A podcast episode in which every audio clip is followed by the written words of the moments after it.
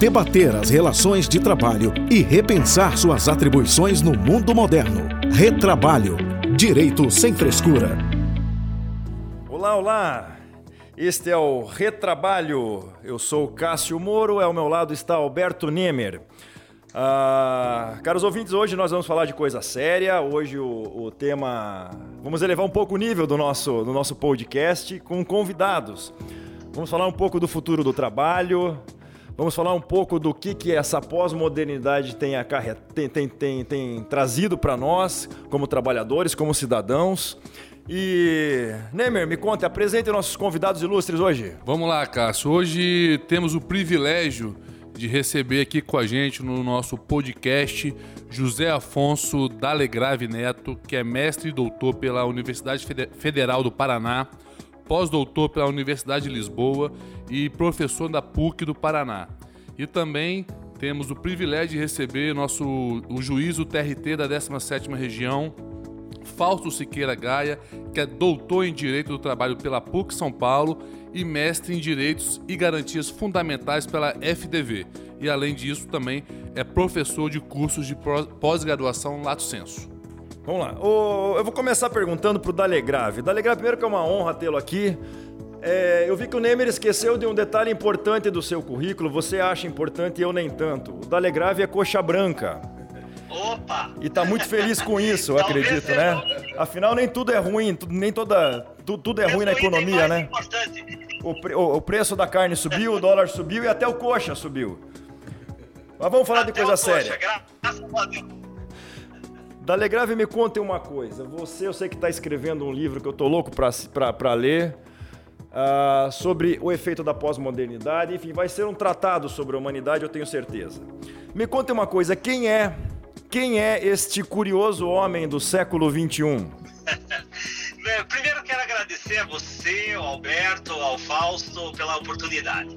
O, o, o, homem contemporâneo, meu amigo Cássio, é um homem esquisito, é um homem acelerado, é um homem que fica numa bolha, na sua bolha do celular. Inclusive, algumas pessoas estão agora nos ouvindo no, desse podcast é, esse homem que tem as suas bandeiras, seja ecológica, seja do seu time de futebol, esse homem pós-moderno, ele não tem mais dogmas, verdades absolutas, tudo é relativo, tudo é acelerado e fragmentado. É mais ou menos isso, Cássio, o homem pós-moderno.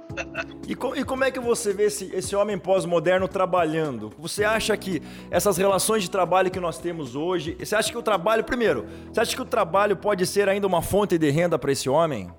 Ó, então nós temos um capitalismo, tivemos um capitalismo comercial numa primeira fase, depois o capitalismo industrial, que foi construída a CLT, a legislação trabalhista, e hoje nós temos um capitalismo digital de plataforma.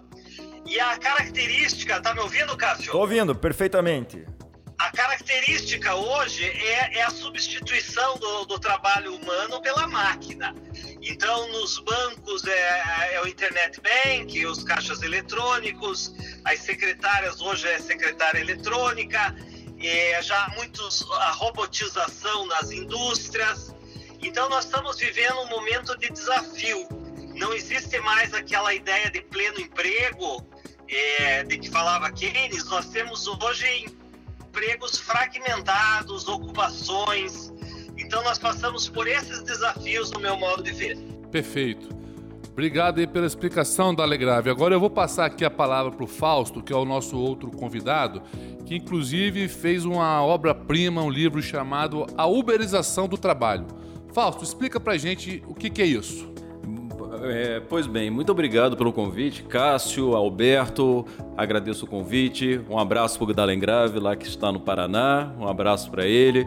Vamos lá, a uberização do trabalho, aproveitando já o gancho que o próprio Dalegrave trouxe para a gente, na realidade, é uma forma, é uma, eu vejo como uma forma de reorganização do processo produtivo de trabalho. E essa, re, essa reorganização do processo produtivo de trabalho ele vem sendo, vem sendo realizado ao longo do tempo e vem demonstrando uma reorganização do sistema de produção dentro do sistema capitalista. Como bem apontou Dalegrave, hoje nós estamos vivendo o momento do capitalismo digital. Mas esse movimento de capitalismo digital nada mais é, ele nada mais representa do que a reorganização dos elementos do sistema de organização do trabalho. O sistema de organização do trabalho dentro do modelo capitalista de produção é estruturado em três grandes pilares: matérias-primas, meios de produção e força de trabalho. Num primeiro momento, todos esses elementos estavam sob o controle de uma única pessoa, que era o capitalista. Ao longo da evolução do trabalho, principalmente na década de 70, nós começamos a verificar uma modificação desse sistema, onde você pega uma parte dos meios de produção e das matérias-primas e são transferidos para terceiros.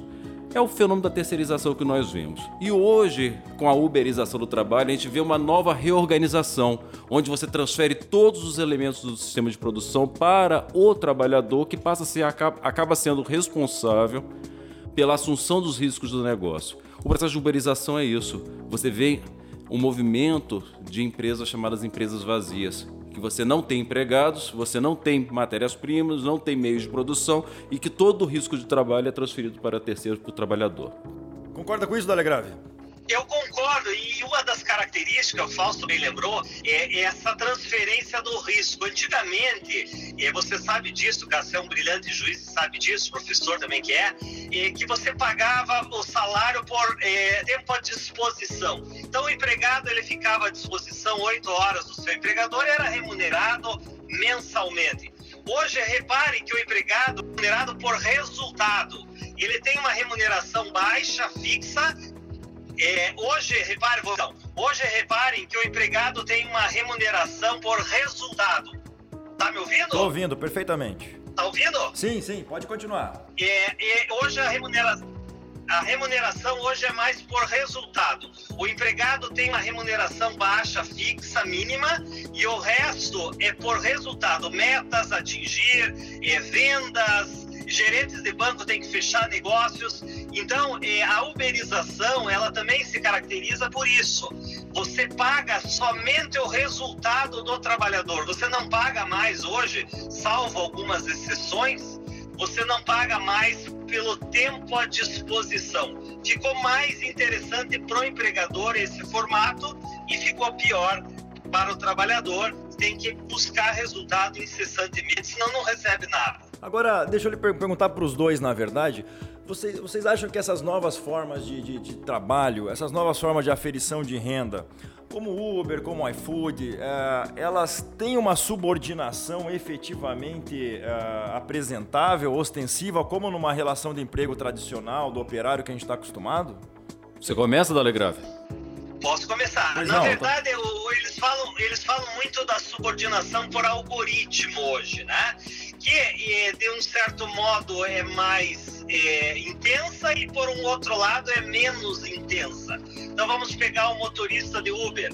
Ele tem ali o horário que ele começou, que ele terminou, o preço pré-fixado, é, ele tem ali as tarifas diferenciadas, esse assunto, inclusive, o Fausto pode falar que ele tem uma obra sobre isso.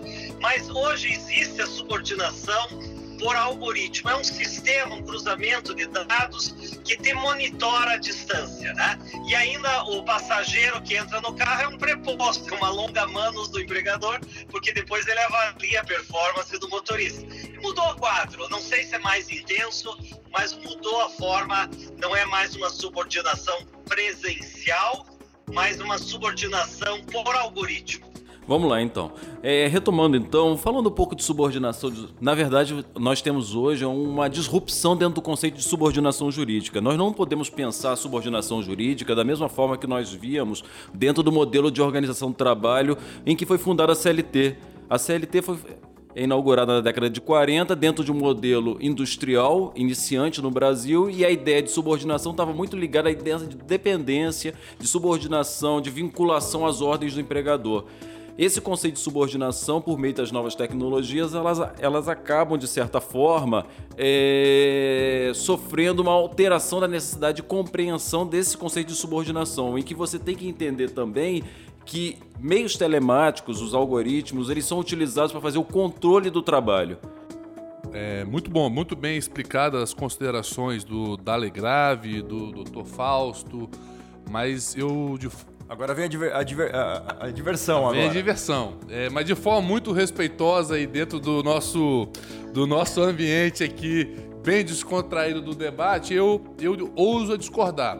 É, primeiro, primeiro por, porque eu não consigo enxergar dentro da CLT existente hoje, dentro do artigo 3 enquadrar da Legrave e Fausto o, a, o motorista de Uber, vamos assim, vamos assim exemplificar, como um empregado. E, e pontuo, e de forma comparativa. Por exemplo, aqui no Espírito Santo, da Legrave, existe uma empresa concorrente ao Uber, que é o V1, certo? E esse V1, que é exatamente um Uber, mas de uma empresa privada, todos os motoristas dessas, dessa empresa são seletistas, ou seja, eles ali literalmente têm que exercer, preenchem, na verdade, todos os requisitos do artigo 3. Eles têm jornada a cumprir, eles têm uma subordinação, eles têm habitualidade e têm honorosidade. Já quando a gente leva para o lado do Uber, de forma bem objetiva, eu não consigo vislumbrar em que pese concordar em parte com essa questão da subordinação de algoritmo, eh, nessas questões, mas eu não consigo vislumbrar a obrigatoriedade do motorista de Uber de prestar esse serviço. Ele tem muita autonomia própria de quando ele vai prestar. Isso para mim é muito é muito patente. Por que, que eu digo isso? Falso e dá grave. Por exemplo, eu uma vez, sempre quando eu ando de Uber, isso aconteceu hoje, antes de começar nosso podcast, de perguntar se ele se sentia como um empregado ou qual é o sentimento dele. Todos falam: hoje eu sou dono do meu tempo, hoje eu sou dono do que eu quero fazer. Por exemplo, é, na semana retrasada, quando eu peguei o Uber, falou: hoje, amanhã eu não vou trabalhar, por quê? Tem jogo daquele time ruim, né? Que chama de Flamengo. O melhor de todos. O melhor de todos. Campeão vou, brasileiro, campeão vou assistir, da Libertadores. Vou beber e não vou trabalhar. Não vou prestar o meu serviço. Então, assim, eu confesso é, que eu tenho muita dificuldade em, em enxergar essa questão do vínculo para o trabalhador do Uber, para o trabalhador do, de outras plataformas. Mas eu concordo em uma coisa que aí eu gostaria de deixar essa pergunta no ar para o nosso próximo episódio. Se não é, se, minha, se a minha avaliação for correta, ou seja, que não se aplica a legislação trabalhista, qual legislação se aplica ou se há necessidade de uma nova legislação para regulamentar esse possível futuro do trabalho. Ah, muito bem, pela, em razão do tempo, nós vamos encerrar esse podcast. Conto com os senhores, nossos convidados, para ah, o próximo episódio, já que o, o tempo se alongou. Então, vamos continuar. Vocês aceitam o desafio? Sim, claro, com certeza. Sim, sim. Então, muito... Podemos falar podemos falar sobre os parasubordinados. Ótimo. Talvez seja a resposta para a indagação. Então fiquem, aguardem a semana que vem, caros ouvintes, que aí teremos a, a resposta e continuaremos com o debate. Muito obrigado e até a próxima. Até a próxima. Mandem suas dúvidas e perguntas no nosso nosso Instagram, arroba Retrabalho Podcast. Obrigado e até mais. Debater as relações de trabalho e repensar suas atribuições no mundo moderno. Retrabalho. Direito sem frescura.